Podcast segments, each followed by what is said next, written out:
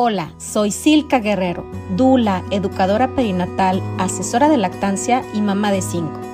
En este podcast encontrarás información muy valiosa sobre embarazo, nacimiento, lactancia, crianza y todos los temas relacionados a nuestro bienestar físico y emocional como mamás. Bienvenida. Ya que estás por aquí, te invito a que visites y te suscribas en mi página web silkamaternidad.com donde encontrarás artículos muy interesantes y varios de mis cursos en línea sobre preparación para el parto, también sobre la cesárea, sobre el posparto, sobre los cuidados del bebé y también sobre lactancia. Hola, hola, ¿cómo estás? Bienvenida, bienvenido. Este es un tema que a muchos y a muchas les va a interesar porque creo que la mayoría de los papás hemos tenido un picky eater en casa. Yo, todos mis hijos han sido picky eaters en etapas. Al ratito hablaremos de eso.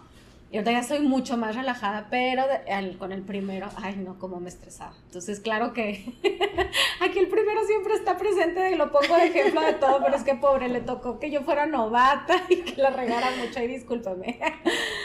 Fátima, muchas gracias por estar aquí. Gracias, Silka, un placer, un placer venir. Y sabes que, o sea, dije, si vamos a hablar de este tema, tenemos que hablar con Fátima porque ustedes ya la conocen, la he invitado a lives, hemos tenido también ya podcast que es experta en nutrición materno-infantil, entonces hay que, hay que abordarlo con, la mera buena, ¿verdad? Gracias, gracias por la invitación, encantada, este, espero que, les sirva, que se queden con algo y encantadísima.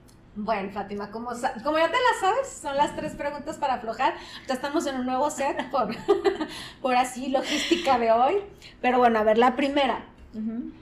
Dime el primer recuerdo que se te venga de tu infancia, que es algo muy agradable, muy bonito, que dices, esto me encantaba.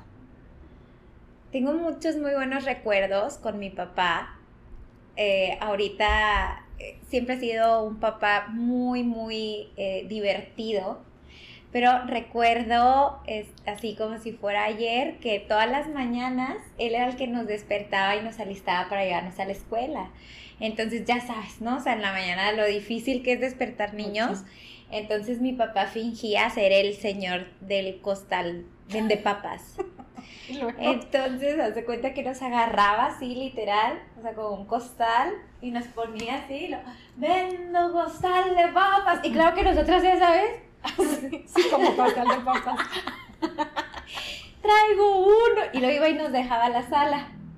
Y luego iba por la otra somos nada más dos hermanas, y luego ya iba por la otra y así, y sí parecíamos costal de papas, pero eso, o sea, ya nos dejaban la sala y ya cuando él regresaba ya estábamos con, toda la actitud. Sí, sí, sí. Qué bonito, ¿verdad? Oye, si fueran a hacer una película de tu vida, ¿qué actriz te gustaría que hiciera tu personaje? Ay, a mí me encanta Sandra Bullock, es así mi actriz este, de mis actrices preferidas, Jennifer Aniston también, este, yo creo, yo creo ellas serían las Sí, sí, sí te queda. ¿Sí? Sí, sí, sí, sí, sí, sí, te compro Buen esa. Casting. esa sí, sí pasarían el casting. Sí, sí lo pasan, autorizada. Mm. Oye, y bueno, un consejo que te han dado no pedido. Te, te has pasado, un consejo para los demás, pero ahora que tú, que algo que te hayan dicho que no, no, hubieras pedido, pero que aparte no te hubiera servido, te hubiera molestado, algo que te hubieran dicho y dices, ay no, ¿cómo me dijeron esto? Que una vez me dijeron que soy una mamá muy barco. este, muy pasalona, muy... Y ya, y al principio sí me lo tomé así como, pero ¿por qué? O sea, eh, no, no entendía y ya después fue sanando como esa herida y entiendo que cada quien no fue para hacerme sentir mal, ni fue personal. Cada quien habla desde lo que le ha tocado vivir, desde las vivencias que como mamá han tenido cada una y ya ahorita hasta me, da compasión el, eh, la niñez de esa persona que me dijo eso. ¿Era alguien importante para ti? Sí, sí, sí, sí mm. fue sí es todavía alguien importante, pero también de otra etapa, de otra época. Y recuerdo que me dijo, a, mí antes, o yo a mis hijos los volteé a ver y con eso derechitos, ¿no? Con con la mirada. Entonces, este, en su momento sí como me dolió, se me hizo fuera de lugar, pero ya después entendí, pues que cada quien hablamos de las heridas, ¿no? y, de, y de lo que nos ha tocado vivir a nosotros. Entonces, hasta compasión ya lo veo como con, con compasión de, de que hay muchas cosas que sanar. Yo soy de tu club yo creo que esa persona y mi mamá se llevarían bien. Porque justo, fíjate, va relacionado con lo que vamos a ver hoy. Ahorita me acordé, porque también me, dice que, yo soy muy relajada y muy pasalona. Ya, ya no me afecta y ella ya no se hace tan, tan mala leche en decir, o sea, como que, ay, sí, el casqueto, ¿verdad? Pero precisamente, ahorita mi Manu, el más chiquito, solo come frijoles día, tarde y noche. Ok. En tostada, en burrito, en taco, en lo que tú quieras, en tamal, en todo. Ya le pongo unos pepinos, algo para acompañar. Pero, pero así como que, ay, es que eres muy pasalona con la alimentación. O sea, no, come nada, va a, estar, va a estar carente de nutrientes. Porque ella quiere que estemos ahí atrás de él, y acabate el pollo. y no te levantas hasta que no te lo termines no sé si esto es restaurante. Ah, no sé si te he dicho esto, Fátima, pero es algo que llevo en mis traumas de la infancia. Mi mamá con todo el cariño del mundo. Mi mamá viene de una familia de muchas carencias económicas, entonces para ella un platito, una comida, nada. nada. Entonces cuando yo era chica, también muy picky eater, no comía casi verduras ni, ni frutas muy pocas me ponía, tenía ya en la cocina ella una foto de un niño en los huesos, así, africano, y, me lo enseñaba. La culpa. mira, mira, mira tú que no te quieres comer tu comida y ve este niño cómo está. Claro que me sentía súper mal. Lo dejé, o sea, lo dejó desde algún momento, pero a mí de adulta hasta hace poco me pesaba y me causaba una gran ansiedad no acabarme el plato. O sea, estábamos comiendo y ya, por ejemplo, me llené con los tres cuartos el plato y si quedaba un cuarto, bueno, no podía dejarlo, no podía. Y yo me decía a mí misma, pues ya no tienes hambre, como, no, o sea, era hasta que me lo acabara. Y luego con mis hijos también, pues cómo van a quedar tantos tingos, pues me los comía. Ya adelgacé. lo que pidió él, lo que pidió él. Ya adelgacé, pero porque me quité esa carga y ahora ya no quiero, lo dejo. En un restaurante, pues ya, o me lo llevo o ahí se queda, pero, pero sí influyó mucho a que yo engordara. Claro. muchos años. Generar culpa a través de la alimentación o castigos o premios a través de la alimentación va muchísimo más allá que hablar de nutrientes, porque hablando así específicamente de macro y micronutrientes, que tengan ese cuarto más de comida, en realidad no es mucha relevancia, pero el impacto que hay emocionalmente y con la relación con la comida a lo largo de tu vida, digo, qué bueno que ya lo pudiste sanar, pero no es tan sencillo, no, es así de fácil. Entonces, el, el, hecho de comer o la comida, no comemos nada más por, por requerimientos, ¿no? O sea, somos seres biopsicosociales y la comida justo juega un papel importantísimo en estabilidad y emociones. Sí, ¿verdad? Eh, ¿Por qué? Me gustaría empezar con esto. ¿Por qué es tan importante para el rol de la madre que el niño, el bebé, el no sé qué, se acabe el plato. O sea, ¿qué, qué emociones se están involucrando ahí para que genere esa preocupación el que se acabe en un plato de comida? Por lo mismo, creo que la, el tiempo de comida es un, o la comida, nosotros al ser seres biopsicosociales hacemos lo que hace la tribu, imitamos, ¿no? Entonces, si nuestra mamá fue así, con nuestra mamá fue así, es, es generar esa culpa y el deber ser de una mamá. Es sacrificio y es tus hijos están primeros, cuéstete lo que te cueste, ¿no? Entonces el hecho de que ellos dejen comida y ellos se vayan a enfermar va a ser culpa de quién?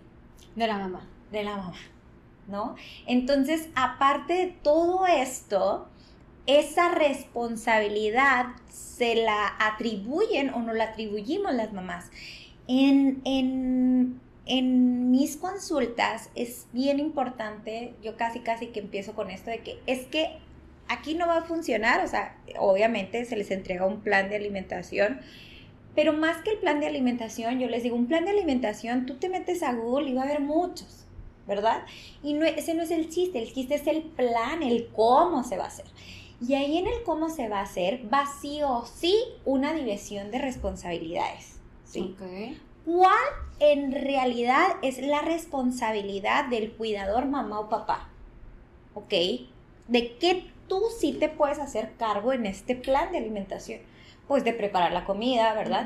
De ofrecer calidad, de tener en cuenta más o menos este Los grupos. Exacto, una noción, ¿verdad? Y eso ya lo estamos trabajando aquí, de ofrecerle a tu hijo calidad y variedad. O sea, tú hiciste toda la chamba para que llegara ahí el plato a la mesa, que no es nada más ir a comprar las cosas, pues hay que ganarse ¿verdad? O sea, o sea, en realidad es una responsabilidad muy grande, ¿verdad? Ya lo preparé, ya lo cociné, ya lo desinfecté, ya está ahí en el plato. Ahí se acaba tu responsabilidad. ¿Cuál es la responsabilidad de tu bebé? Elegir de eso que tú pusiste en su plato, qué se va a comer y cuánto va a comer. Entonces esto es súper liberador, ¿sí me explico? Para las mamás, porque tú ahí ya no te puedes meter en esa responsabilidad. Ya no te azotas si comió poquito o mucho. Porque yo ya hice mi chamba. claro que ahí en el tiempo de comida existen diferentes estrategias dependiendo de los perfiles de los bebés. Ahorita vamos a hablar, bueno, de los niños. Existen perfiles sensoriales y obviamente también es mi responsabilidad facilitarle el proceso a mi hijo el, o sea, aquí el protagonista es el niño. Tampoco importa qué quieres tú o qué te gusta a ti o, ¿no? Aquí el protagonista es el niño y se respetan igual también preferencias y eh, disgustos en la alimentación. No pasa nada, hay grupos grandísimos, ¿no? Pero también es, eh, aquí entraría también la responsabilidad de ir checando focos rojos, de ir previniendo, de ir viendo, ah, canijo, pues no come zarzamora, pero tampoco frambuesa, pero tampoco, ah, pues como que son muchas cosas moradas, ¿no? berries. Ándale.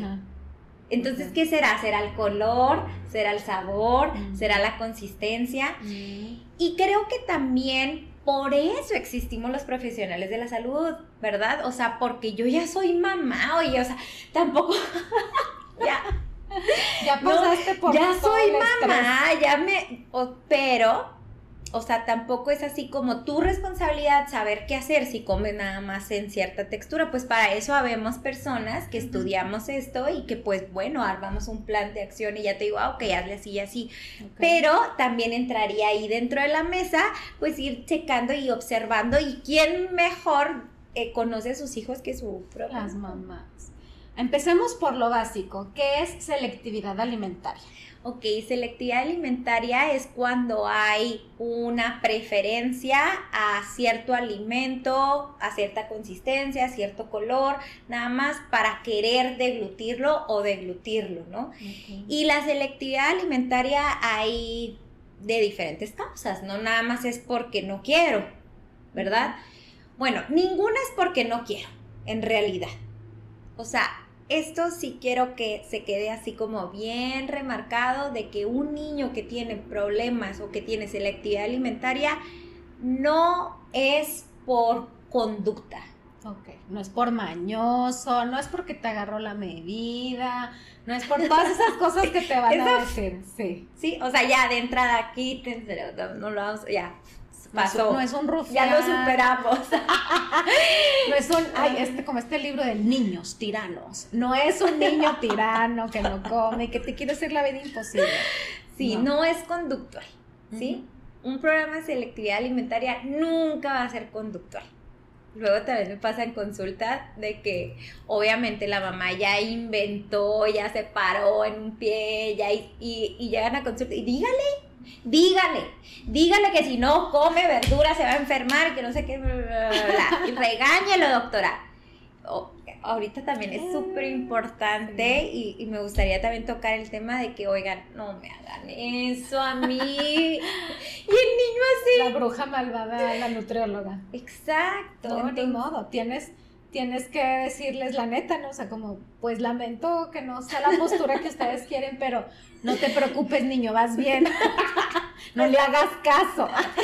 y ¿cómo le explico que es para acá, no, no para allá, ¿no? Entonces lo vamos a ir entendiendo. Oye, es que la consulta de este tipo de selectividad alimentaria es mucho trabajo con la mamá más que con el niño, ¿verdad? Totalmente. O sea, es empaparla de información, cambiarle el chip y el niño pues va a agarrar la onda de acuerdo a lo que la mamá a las estrategias. Claro. ¿por qué ocurre? a ver platícanos qué pasa ahorita adelantaste un poco sobre la eh, perfil sensorial sí. ok. Sí bueno vamos a las causas sí. Hay causas que pudiera ser por este por un tema de inmunológico. O sea es decir si tu niño tiene alguna, algún problema de alergia, mm, qué, fascinante, ¿no? O sea, la naturaleza de que como es alérgico al aguacate, por eso no le gusta el aguacate y por eso nunca quiso probar o tardó mucho tiempo para adaptarse al aguacate, ¿no? Es, algo muy maravilloso. Igual también, un tema de intolerancias, por ejemplo, ahí vamos con el sistema digestivo, o sea, si no tolera muy bien los lácteos y cada vez que come lácteos, este, siente inflamación, se siente mal, se siente pesado, le duele la cabeza, lo que sea, o sea, cosas así. Y este también podría ser por un tema de sensorialidad, y aparte también tiene que ver muchísimo el contexto también dentro de la familia, ya más esta parte emocional, cómo se ha manejado la alimentación, en qué contexto, con quién come, si come, si siempre comió distraído, eh, ya sabes, con, la, tablet. Exacto, ¿no? Entonces no hay como una buena asociación en, el tiempo de alimentación y por eso tienden a rechazarlo. Luego también me ha pasado con algunos pacientes de que les daban medicina a la fuerza y luego ya asocian como la cuchara a eso, ¿no? Eso es cuando recién van iniciando de que alimentación complementaria o cosas así. Entonces también puede ser o porque los forzaban a comer o porque, o sea, un trauma de estos, ¿no? Claro. A ver, platícanos, para quien no nos quede claro qué es la diferencia entre alergia e intolerancia. Ok, una alergia es cuando el que se ve afectado, afectado es el sistema inmune, ¿no? El sistema inmune, que es el encargado de protegernos, él es el que activa eh, ciertas células para que son las que provocan toda esta sintomatología, ¿no? Que lagrimeo, que escurrimiento nasal, porque lo que queremos es matar y sacar ese agente que no se está reconociendo. Entonces, por ejemplo, en, en, mis niños que son alérgicos a la proteína de leche de vaca, por ejemplo, pasa esto, ¿no? O sea, de que aparte de toda esta sintomatología, porque hay mediadas y no mediadas, pero las mediadas son esta sintomatología que, que, nos pasa comúnmente en cualquier alergia, pero las no mediadas, por ejemplo, es de que eh, se sienten muy mal o sea, se sienten muy mal, ya sea con estreñimiento, distensión abdominal, muchos gases, ¿no? Pero también es porque es como la afección hacia el sistema inmunológico. No aprovechan bien los nutrientes porque están como matando o mm, dañando las células del, del intestino, entonces, esa es una alergia. Y una intolerancia es cuando el sistema digestivo, ya no estamos hablando del sistema inmune, sino del sistema digestivo, no tiene, eh, le falta o algo pasa ahí que no lo puede digerir, absorber o este, expulsar, ¿no? Entonces ahí también hay alguna sintomatología como este, vómito, diarrea, este, distensión, gases, ¿no? Entonces eh, les caen mal, les caen pesado y también por eso pudiera ser un problema de... Porque normalmente conocemos la intolerancia a la lactosa, pero puede ser a muchas cosas, ¿no? Sí, sí, sí, sí. O sea, igual que las alergias, como puede ser a lo más mm, menos pensado, igual en, la, intolerancia puede ser a al, trigo, al, pollo, al, sí, sí, al tomate, a todo. Sí, sí, sí, sí. Y ahorita también dijiste sobre la sensorialidad. También ese es un concepto muy nuevo. Yo lo conocí gracias a ti y de repente lo he visto un poco en redes, pero platícanos qué es esto de la sensorialidad. Ok, todos nacemos con un perfil sensorial. Este perfil sensorial no se va a modificar. Pero el chiste es que este perfil sensorial no afecte tu vida diaria, tu vida cotidiana. Entonces, hay de dos, o eres hipersensible o hiposensible a qué? A los diferentes sentidos que tenemos. O sea, Anteriormente se pensaba que solo teníamos cinco, los que nos enseñan en la primaria, ¿no? Vista, tacto, olfato, em, pero ya después se supo que había ocho y actualmente se sabe que hay más de doce. Neta, ay, yo estoy muy atrasada en esto. Entonces, Sí, entonces todos estos sentidos, todas estas sensaciones son las que mandan las señales al cerebro y el cerebro es el que manda como eh, a toda acción, digamos, hay una reacción. Ajá. Entonces el cerebro es el que dice seguro, no es inseguro, no lo toques, huele mal, ¿no? Nos va a hacer daño. Ajá. Imagino así los de intensamente, el que es todo miedoso no, no lo hagas, no, no, no, no, no, no, comas eso, parecen como árboles, nos van a hacer daño. Y los brocolillos ahí. Algo así es. Entonces, estos perfiles sensoriales quiere decir este, que todos estos van a mandar la señal, pero hay hiposensibilidad y hay hipersensibilidad, ¿sí? Entonces, puedes, tú puedes ser hiperreactivo o tener una hipersensibilidad olfativa. Y es por eso que son personas que, por ejemplo, no toleran los perfumes. Mira, oye, también en consulta me pasa y lo, ay, no manches, yo también, yo también, este, no sé qué, no tolero el pescado. Ah, ok. Los olores. Yo Volvemos tengo un con los olores. Sí, y, y todo lo que yo como tiene que pasar por mi visto bueno olfativo pero, pero hasta lo que voy a tocar, lo que voy a, todo, todo lo que voy a percibir, una persona que voy a conocer, la tengo que oler todo. Y entonces sí me causa un conflicto las cosas que no huelen para mí agradables. Claro. Entonces, como para ti hay, hay, un problema de hipersensibilidad olfativa, entonces por eso todo tiene que pasar por ahí para tú decir, ah, ok, está bien, estamos seguros, y entonces tú querer comértelo Por ejemplo, algo que huele feo es el hígado. You. Huele muy mal, huele, muy feo. pasa Lo que más recomiendo en alimentación complementaria, sí, hígado. Sí, sí, te he escuchado decirlo y yo, no, no lo comen niños, eso, eso sabe mal.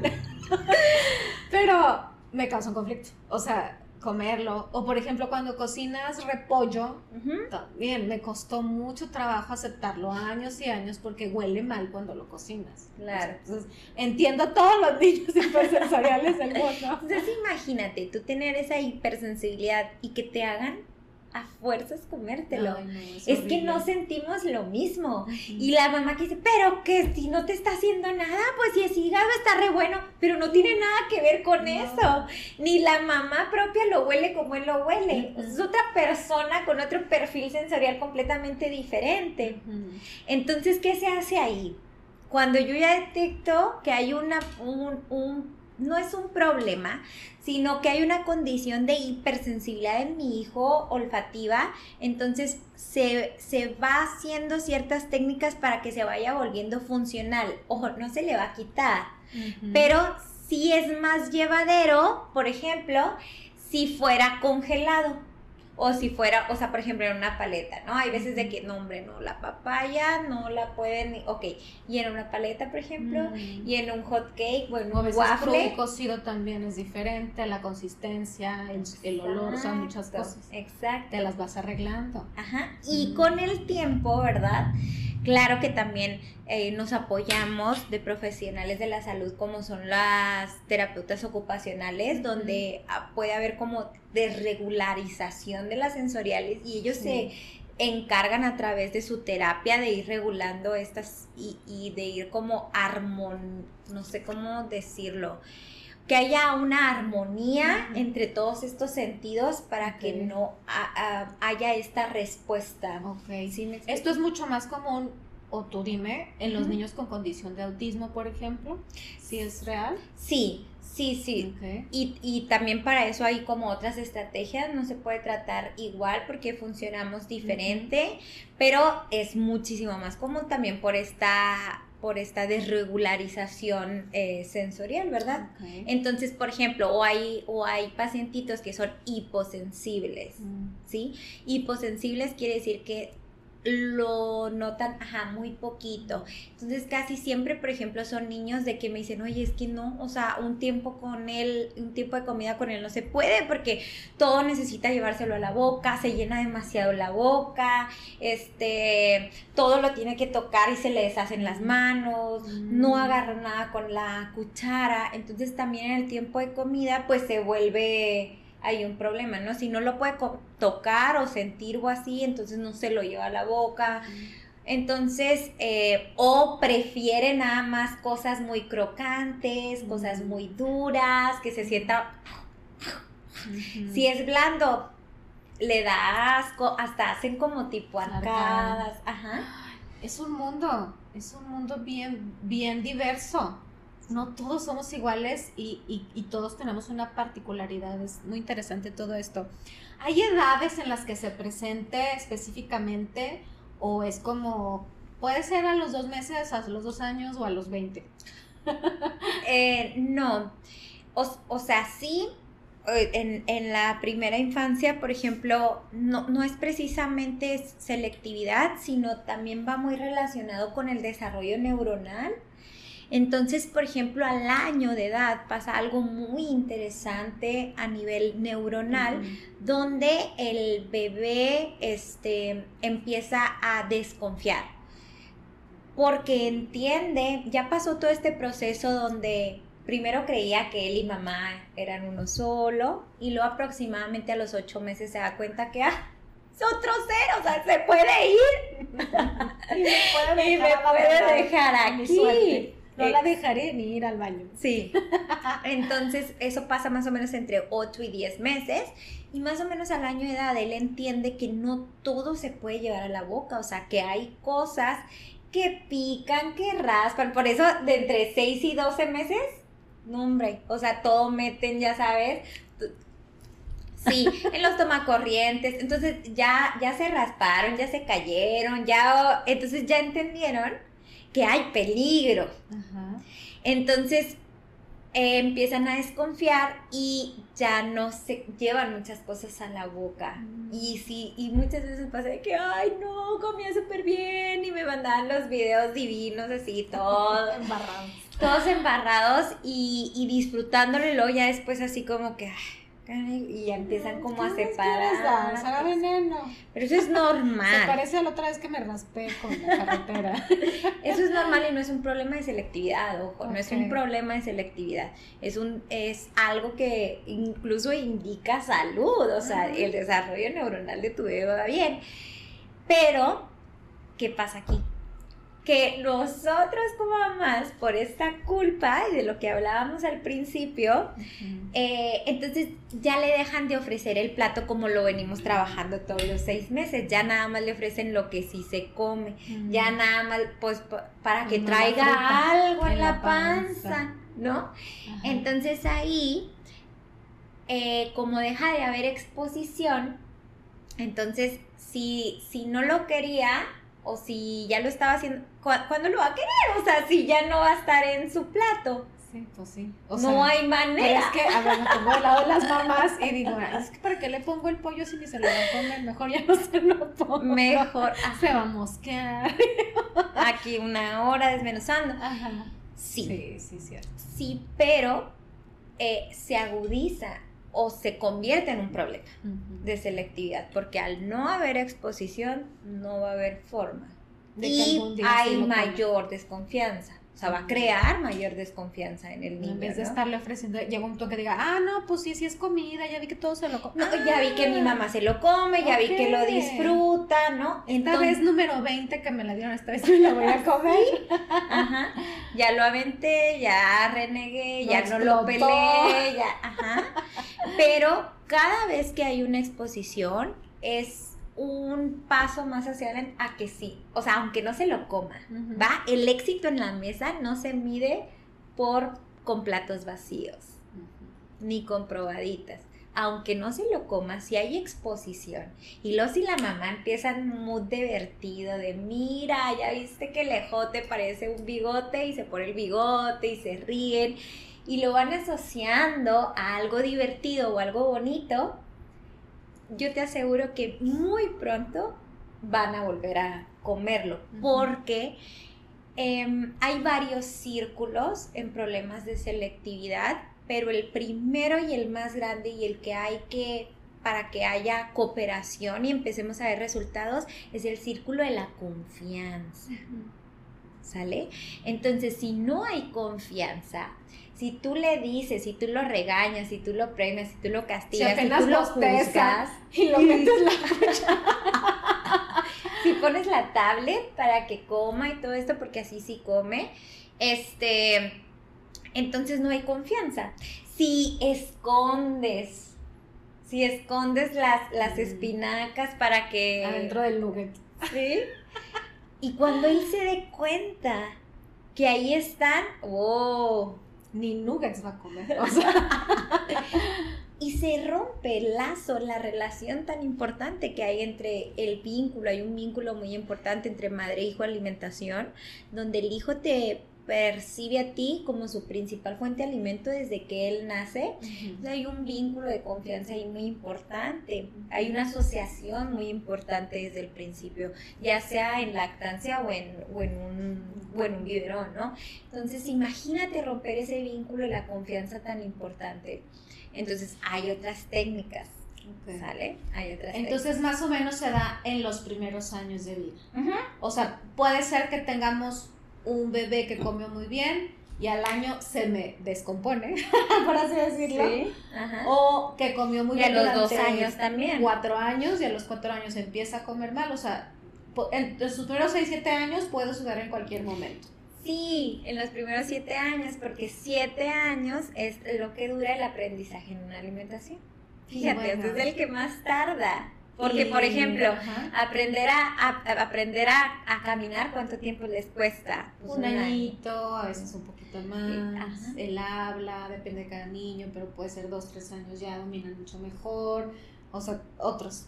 Pero siempre este, este periodo de los 6, 7 años es el periodo, para mi punto de vista, más sensible en muchos aspectos, al que yo siempre les digo, inviertan más su energía, su tiempo, su información en esta primera etapa, porque ya lo demás es lo de menos, o sea, ya, ya se logran. Por eso tenemos un taller de crianza muy bonito que estamos preparando con Esther Arce, sobre, hab- hablamos de esta primera Padrísimo. etapa de los niños. Padrísimo. Ah, bueno, y dime, a ver, quiero que, que separemos estas dos preguntas porque puedo tener ahorita mamás que nos estén viendo y digan, no quiero que me pase eso, ¿qué voy a hacer? Entonces vamos a ver primero cómo evitarlo y más adelante, para quien ya lo esté viviendo, qué podemos hacer ya que estemos ahí. Ok. Hay que, hay que saber que de forma natural tenemos preferencia a lo dulce. Así no se por ve un tema de supervivencia, Sí. ¿sale? Por, por, por energía, por calorías, para seguir viviendo. Entonces todos o la mayoría, bueno, así estamos hechos, ¿verdad? De qué preferencia lo dulce. Yo sé que ahorita me no, no es cierto, yo prefiero lo salado, no, no es cierto, yo prefiero lo amargo. Ok, eso es debido a, a, sí, un tema sensorial, de gustos y todo esto, pero también a que ha habido mayor exposición o a lo mejor hubo mayor exposición a ese sabor, por lo tanto hay mayor preferencia. Entonces, ¿cómo evitarlo? ¿Cómo prevenirlo? Pues en un plato que haya diferentes sabores. Luego de repente, por ejemplo, este, les comparto, ¿no? De que aceitunas, pepinillos, este repollo. ¡Ay! Mis mamás así de que... yo soy una de ellas. Odio los pepinillos. este, es, mi gusto, claro. Pero, tengo hijos que sí les gusto. Exacto, y volvemos a lo mismo, ¿no? Todos tenemos perfiles sensoriales y es tu gusto, a lo mejor también por tema de hipersensibilidad aquí olfativa. Ah, sí, huelen horrible. ya no caigo. Atando cabos. Eh, pero ese mismo perfil no lo tienen tus hijos, por lo tanto no van a tener los mismos gustos, ¿no? Entonces, ¿cómo prevenirlo? Un plato donde haya los cinco sabores. ¿Cuáles son los cinco sabores? Dulce, por ejemplo, plátano, ¿no? Eh, ácido, por ejemplo, ahí entraría durazno, limón, ¿no? Y luego entraría amargo, ahí por ejemplo tenemos el brócoli, Luego tenemos salado, pues ahí por ejemplo todas las proteínas, el huevo. Y luego tenemos umami, que el umami es el que mayor eh, espacio ocupa en la lengua. Por eso es un sabor como entre dulce pero saladito, algo así como el tomate, que no hayas bien si, si en realidad es dulce o saladito o así. Entonces, ¿por qué? Porque como que abarca más sabores. Puede tener saladito, amargo, dulce. Qué confuso ese umami. sí, a partir de que también lo conocí, gracias a ti, me pongo a ver, ay, esto sí sabrá umami o qué es. Cuando estoy confundida digo es umami. sí, no, sí, porque es como un conjunto de todos los, Por ejemplo, el aguacate, ¿en qué categoría entra? Ay, no, a mí me fascina el aguacate. Porque lo puedes comer dulce o salado, ¿verdad? Sí, sí, sí. Y acidito de repente también. Depende, depende de la maduración, pero así es la mejor forma de prevenirlo con cuestión así de, de sabores. Ahora, Desde el principio, o sea, eso porque a lo mejor muchas dicen, ah, ya llegando al año empiezo. No desde sus primeras semanas, desde sus primeros días de alimentación complementaria, es importante que tengan los cinco sabores, ¿verdad? Sí, desde el embarazo, la lactancia. Bueno, también. Porque también por ahí este, hay esos sabores. Incluso es muchísimo más fácil para niños la alimentación complementaria para niños que fueron alimentados en lactancia porque ya tiene noción de, de, diferentes saborcitos y ya le sabe cómo bueno, pero si la mamá come puro gansito, pues nomás va a tener esta impronta dulce, dulce, dulce, Entonces más importante también ahí, ¿verdad? Y a los niños que fueron alimentados con eh, fórmulas sí les cuesta un poquito más de trabajo, entonces sí la exposición debe ser mayor. Mm. hasta 15 veces más para poder decir, ok, este alimento no le gusta y voy a tratar por otro de ese mismo grupo. Puede ser el mismo sabor, pero no el mismo alimento. No sé si me explico. Ok. Eh, entonces, para que nos quede bien claro, desde el principio empezamos con todos los grupos de alimentos. Si, por ejemplo, tú ya viste dos veces le pusiste, eh, no sé, eh, chayote, y dices, ay no, se lo pongo, se lo cocino, aparte, a todo mi esfuerzo y mi cariño en sus chayotitos. Dos veces dije, ay, ya no se lo doy. No. Como dice Fátima, hay que esperar al menos 15 veces de exposición. O sea, 15 veces les vas, a mostrar otra vez, no diario, obvio, no se trata en día, tarde y noche. En cinco días acabo. si los hago tres veces al día, no. No, más bien como de manera esporádica, le vamos dando chayote y ya dijiste, sí, ya más o menos fueron 15, bye ya no me voy a, estresar con el chayote y ofrecemos otra cosa. Para realmente saber que es un alimento que no, no, le, no le gusta, no lo tolera, puede ser alérgico, le da hipersensibilidad, etcétera, etcétera, todo lo que ya vimos. Sí. Y para niños más grandes, eh, yo sí les aconsejo muchísimo involucrarlos lo más que se pueda de acuerdo a la edad si mi chiquito todavía está muy chiquito, bueno, al, al súper, le presto una manzana y una naranja, ¿tú cuál quieres llevar? ¿No? Desde ahí. Cuando ellos se sienten involucrados, o por ejemplo, este, vamos a lavar y desinfectar. eh, yo aquí te pongo un tazoncito o con un aspersor, les fascina el aspersor y un trapito, tú lavas la tuya. Esta es la manzana que tú lavaste y es completamente diferente a la imposición de hay manzana. Ay, toma, la manzana. Trágate la manzana. Entonces el involucrarlos es muy noble. El tiempo de, de desde el súper, desde la lavada y la desinfectada, como vayan pudiendo también en la cocinada. Una embarradilla de algo. O sea, si son chiquitos, pues a lo mejor untar es algo que sí pueden ah, hacer. Ah, exacto este, acomodar. Ya venden unos, unos, unos cuchillos Ilka padrísimos que no traen filo y desde bien chiquitos los usan que son así como tablitas, búsquenlos, hay como ondulados y con formas, los cortadores. Los cortadores también. Padrísimo, padrísimo. Y si son más grandes, si hay gente aquí que nos diga, no, pues ya mi niño ya ya se me pasó todo este tiempo. Ya tiene bigote. yo. Creas, no, todavía tiene bigote. Este, yo les aconsejo que mm, ah, no servirles en el mismo plato. ¿Por qué? Porque muchas veces son como adolescentes chiquitos, o si son adolescentes, que van contra corriente este, no tanto conductual, sino también es un desarrollo neuronal, de decir, de esta misma personalidad y de este mismo, des, o sea, el estar descubriendo quién son y la voz que tiene y el poder que tiene su voz. es algo fascinante. Entonces, en vez de apagar esa voz, en vez de suprimir y irse al adultocentrismo del que sabes soy yo y te lo comes porque la que manda soy yo y porque aquí no hay restaurante, ok, ¿cómo le haríamos o, qué haríamos cambiando el chip y si en vez de ponerle en su plato lo pongo en, medio? Como si fuera un tipo buffet. Y entonces cambia el chip de tú qué quieres, hay, hay arroz, eh, de los cinco grupos vamos a poner, hay arroz, hay pollo, hay brócoli y hay este aguacate.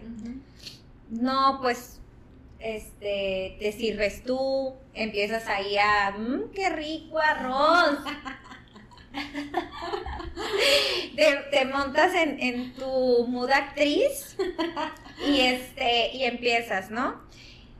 Eh, algo súper importante es que en la mesa no se habla del plato del que está enseguida.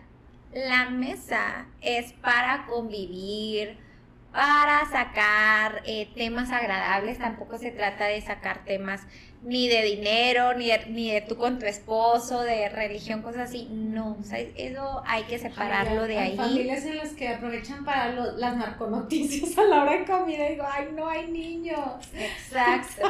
Entonces, este, hay que irlo asociando con cosas bonitas, ¿no? Entonces, si lo pongo en medio, y si él al principio se niega, pero empezamos con cosas bonitas y que el ejote y que el bigote y que se pueden hacer carreritas con los elotitos y que edificios de diferentes tamaños y a quién le quedó más grande el edificio y a quién no.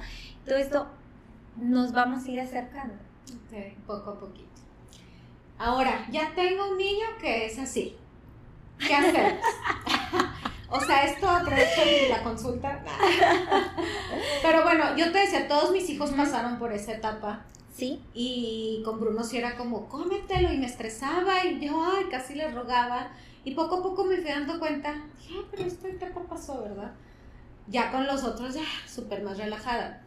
Pero bueno, lo, al menos, no, a lo mejor no sé si estoy mal, pero yo me he relajado y siento que con eso brincamos mientras les sigo ofreciendo los grupos de alimentos que, yo conozco. Con eso, inclusive ahora últimamente que hacemos el homeschool, ya más bien les digo qué, qué platillos les gustaría consumir, pero ya les digo que tengan carbohidrato, que tengan proteína y que tengan vegetal. Entonces vamos y compramos todo para que esté listo para cocinarlo. Entonces creo que de esa manera los he involucrado, pero el chiquito sigue con puro frijol. Pero puede haber papás que digan, no, o sea, es que de verdad tengo un problema, este, ya intenté mucho, ya lleva mucho tiempo así, no más come frutas o no más come los nuggets. A ver, ¿qué podemos hacer? Ok, depende, aquí es primero encontrar la causa raíz de por qué los frijoles. ¿Qué es lo que le gusta tanto de los frijoles? Es la consistencia, es el sabor, es este el olor, o sea, ¿qué tienen los frijoles que le gustan tanto? Y en base a eso se asocia, se llaman como estrategias de cadena, donde eh, asocio esa misma consistencia, olor, sabor, o sea, de la causa que sea, su preferencia, con otro y voy ofreciendo junto con el otro muy parecido. O sea, por ejemplo, se le parecen mucho las lentejas, ¿no? Entonces, o se le parece mucho, si fuera, por ejemplo, me ha tocado en consulta real, eh, pacientes que nada más, una vez me tocó una paciente que comía unas galletas María. Uy, ay, ay. Entonces, bueno, ¿cómo es la galleta? No, pues es crocante, es amarilla, es circular. ¿Ok? Entonces, bueno, vamos a hacer, y si hacemos chips de plátano, Círculos. Circulares, Crocantes. blancos, crocantes, ¿verdad? Entonces, en esa misma galleta amarilla, una galleta amarilla, una chip de plátano, una galleta amarilla, ¿se dio cuenta? ¿No se dio cuenta? ¿Cuál fue su reacción? ¿Si le gustó me- más o menos, no? Para saber a qué brinco, ¿sí? Entonces, si sí, entonces podría brincar a otro color o podría brincar a otra textura. O sea, se van haciendo Como los caminitos. prueba y error, Claro. es totalmente. Entonces, por ejemplo, en ese caso, no, pues que sí, que todo súper bien, que pareciera que ni se dio cuenta, ok.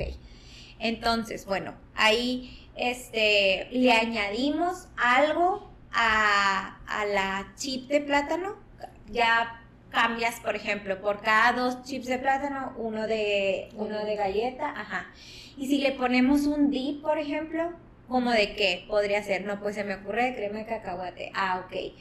Entonces, este, si le gustó con el dip o no. O por ejemplo, si no brincó al dip, bueno, puede ser otro parecido, otro vegetal también hecho así como en chip. No, pues de que este, estas de betabel. ¿Sí me, sí me voy Claro. explicando más o menos? Entonces, dependiendo, todo depende de cuál es la causa de encontrar de que por qué o hacia qué lo asocian y todo esto. Ahora, estas preferencias así bien, bien específicas de que puros, puros frijoles también es una etapa y también la van a pasar, pero depende de si la pasa o no la pasa, de con qué estás ofreciendo los frijoles. ¿Sí me explico? O sea, si hay frijoles y también hay naranja y también hay arrocito y también hay esto y el otro y hay toda esta dinámica de, de ay, qué rico y mira cómo hace el arroz y si lo toca y no tiene problemas con agarrar el arroz, entonces va a pasar, ¿sale? Porque se va a hartar de los frijoles. es muchas veces hay que también fomentar la consecuencia natural de cada decisión. Es como, por ejemplo, eh, a mí me pasaba mucho con, con mi niño mayor porque él tiene hipersensibilidad táctil. Entonces siempre era de que íbamos a salir, allá en Chihuahua hace mucho frío, en tiempo de frío íbamos a salir y ponerle la chamarra era me no, está. Y era una lucha, era muy triste ver también como la desesperación de él. Yo no sabía que, en esos tiempos yo no sabía de perfiles sensoriales, de mayor, este rollo. Ajá. está mensa Sí. Disculpen, Perdón, hijo mayores. Después de que veas esto, perdón. Sí, son nuestros Entonces, experimentos. pero una vez escuché a un pediatra decir, ¿y si lo dejas? O sea, ¿y si dejas que no se ponga la chamarra? que Ajá. frío. Y si dejas que pase la consecuencia natural de no traer chamarra, pues yo ya había, o sea, parecía que domaba leones con él. Entonces sí es cierto, o sea, no es que estés relajada, no es saber, ay, ay, que se le pase. Digo, si tú expones a, a tu hijo, a los demás, y tú ves que ni siquiera lo toca, eh, que le da conflicto, que te dice, lávame las manos al tocarlo, o de que no, no, no, no, eso ni siquiera lo puede ver ahí. Ok, entonces puede ser una hipersensibilidad Claro, visual. ¿Sí ok. me explico? Entonces, el que coma frijoles nos dice muchísimo más de, de lo que nosotros podríamos imaginar. Si me explico, o sea, más que una etiqueta, eso es, eh, es mucha información. Si tú los pones con aguacate, ¿qué pasa? Si tú los pones con arroz, ¿qué pasa? Si tú los pones a- ahora, si tú me dices, por ejemplo, yo se lo ofrezco en burrito, en taco, entonces, ¿qué es?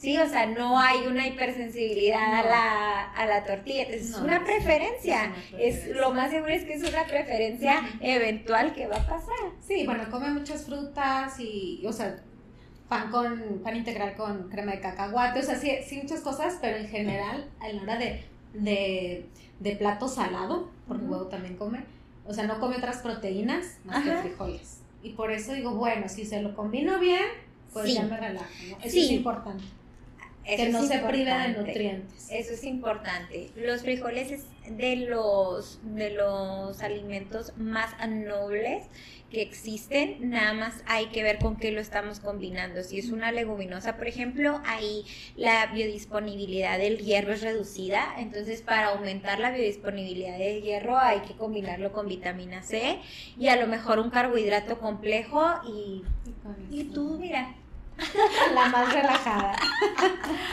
es un tema bien amplio que, que creo que es muy poco conocido todavía para las mamás normales de a pie que somos. Solamente así como expertas como tú lo conocen muy bien. Y por favor, compártenos tus redes sociales, cómo te pueden contactar, porque pues yo sé que alguna va a decir, eso lo vivo. Y ahorita fueron consejos en general, pero ya, si quieres una guía mucho más, más, más personalizada, bueno, pues hay que contactar. Sí, claro que sí. Estoy en Instagram, en Facebook y en TikTok como nutrióloga y mamá Fatia Molina. Muy bien. Y sube cosas bien bonitas y bien interesantes. Unas divertidas y otras que dices, ¿qué? Eso no lo sabía. pues muchas gracias, Fátima. No, gracias, gracias, encantada, encantada de, de acompañarte y de la invitación y espero otra pronto. Por supuesto, siempre, siempre. Y bueno, pues muchísimas gracias a ti que estuviste aquí con nosotros, ya sea por Face, por Insta, ya sea por el cortito, por el podcast, por YouTube, por donde sea. Muchas, muchas gracias y acuérdate de compartirlo, de etiquetar a las personas que sabes que le puede interesar, al papá de tu criatura, a la abuelita que lo obliga a comer. Ellos necesitan conocer toda esta información. Y bueno, pues nos vemos en el siguiente. Bye bye.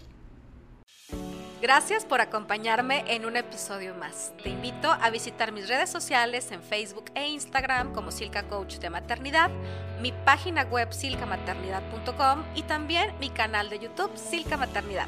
Si te gusta el contenido, por favor comparte, comenta y dale like para seguir generando más información para ti. Hasta pronto.